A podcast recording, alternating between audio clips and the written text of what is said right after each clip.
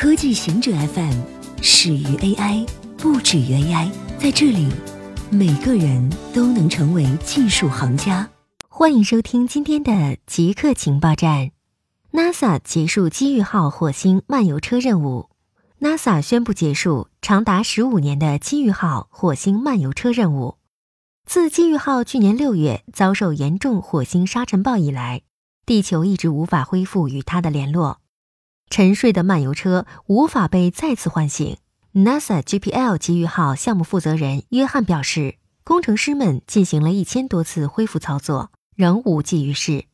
我们已经尝试所有合理的努力，我们确定接收信号的可能性非常小，无法继续恢复工作。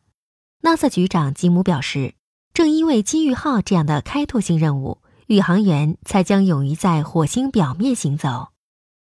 中国科学家研制出可净化室内雾霾的智能窗纱。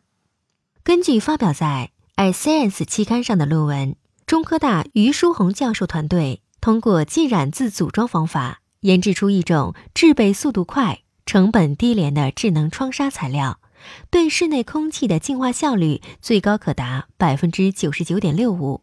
能在五十秒内将空气中的 PM 二点五浓度从严重污染净化至优，制备约七点五平方米的智能窗纱成本仅需约一百元。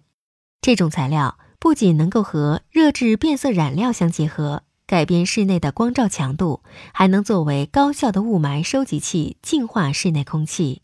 同时，这种智能窗纱在净化雾霾之后，只需在乙醇中浸泡二十分钟，就可以清洗干净并再次使用。经过上百次的重复循环，其净化效率依然保持稳定。